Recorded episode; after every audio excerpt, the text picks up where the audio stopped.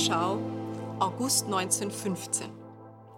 Neben den Unterhaltungen über den Krieg und den Mangel an Munition bildet den Hauptgesprächsstoff ein schlanker, dunkelhaariger junger Mann, dessen Name an allen Straßenecken, Litfaßsäulen und Lichtbildtheatern zu lesen ist. Und dessen Gelenkigkeit, Humor und Mimik ihm zahllose Bewunderer verschafft haben. Wer bricht nicht in schallendes Gelächter aus, wenn er mit Schuhen, die ihm dreimal zu lang sind, einem schlecht sitzenden Zylinder und einem zerknitteten Anzug auf der Leinwand erscheint und die tollsten Verrenkungen vollführt.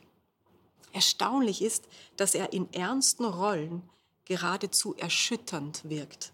Ja, Charlie Chaplin ist der unumschränkte Herr und Gebieter des Kinos geworden aufgewachsen als Alkoholikerkind in den Armenhäusern Londons, aufgestiegen zum Publikumsliebling am Theater und schließlich zum Weltstar des Stummfilms. Seine berühmteste Figur, der kleine, heruntergekommene Gentleman, der pausenlos in Schwierigkeiten gerät, wurde von ihm selbst erfunden.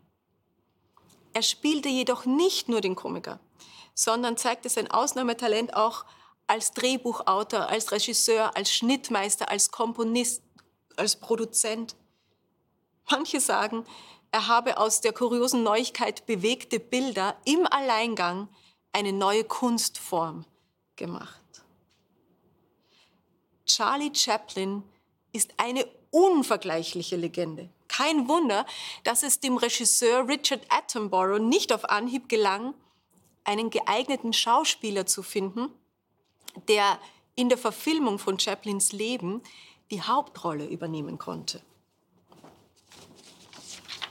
Er sagt, es brauchte jemanden, der große Bühnenpräsenz besaß, bezaubernde Mimik auf der Leinwand, magische Anziehungskraft auf Frauen, geniale Komik, Energie, Intelligenz.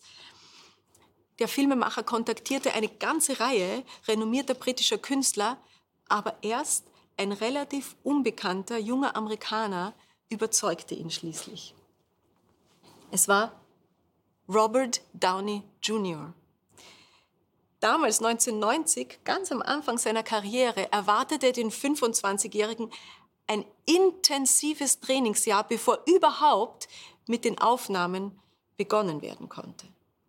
Slapstick, diese derb komischen Gags, wo jemand ständig jemand stolpert oder seinem Nachbarn aus Versehen eins überzieht, im Wasser landet, seine Kleider verliert.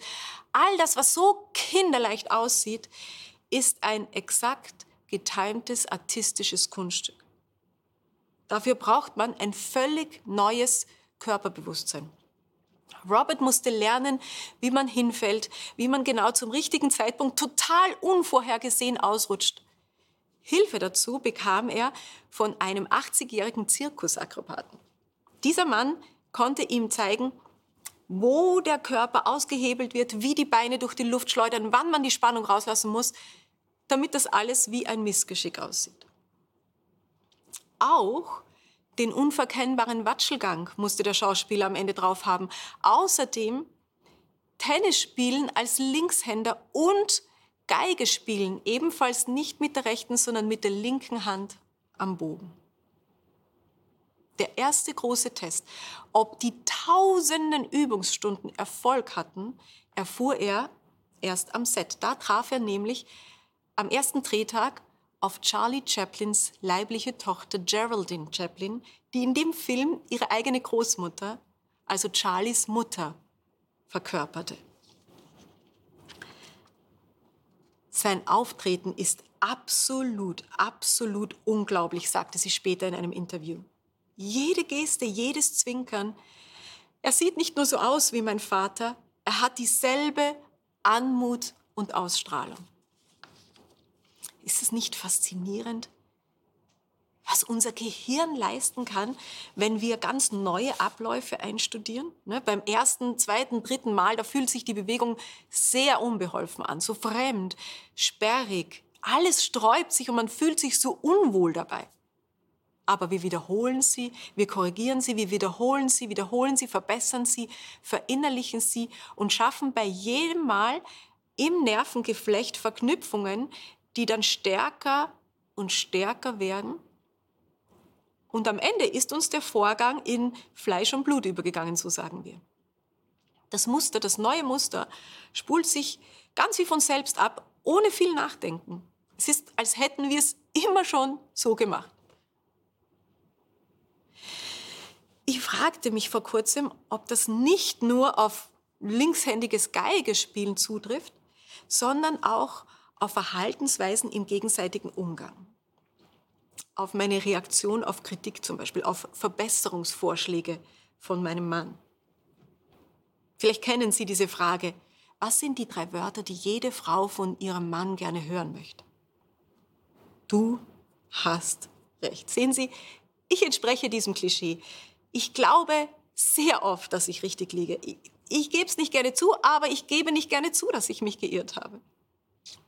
Es fällt mir auch nach einem halben Jahrhundert Lebenserfahrung immer noch schwer zu sagen, stimmt, danke, das könnt ihr wirklich so besser machen. Im Kopf und auch im Herzen ist es mir längst klar, dass das auch zur Nachfolge Jesus selbstverständlich dazugehört, sich Fehler einzugestehen. Ich, ich bin ein wertvolles Kind Gottes. Ich muss gar nicht fehlerlos sein. Ich kann meine Sichtweise ändern, ohne irgendetwas zu verlieren. Und wenn ich jemanden zustimme, der weiter sieht als ich, dann habe ich doch gewonnen. In der Theorie ist mir das sonnenklar. In der Praxis fühlt es sich manchmal immer noch ganz ungelenk an, sperrig, fremd. Ich habe mir zu lange andere Reaktionsweisen angewöhnt. Aber ich will umlernen. Ich will, dass es mir in Fleisch und Blut übergeht, Korrektur einfach anzunehmen, dass es mir ganz selbstverständlich über die Lippen kommt. Deshalb stelle ich mir manchmal in meiner stillen Zeit morgens vor, wie ich entspannt und freundlich sage, du hast recht. Und dann lächle ich zufrieden. Ich bete auch um die Offenheit und hoffe auf eine Gelegenheit, dieses Trockentraining anzuwenden. Und die lässt meist nicht lange auf sich warten.